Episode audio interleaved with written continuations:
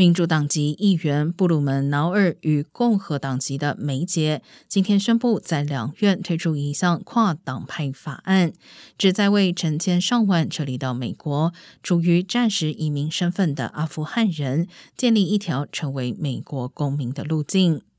去年逃出阿富汗的七万六千人中，许多人是经由人道主义假释进入美国。这种暂时的移民身份有效期通常只有两年。今天提出的这项法案将允许他们申请永久合法身份。不过，一名要求匿名的国会幕僚表示，这项措施很可能将面临来自反移民的共和党人反对。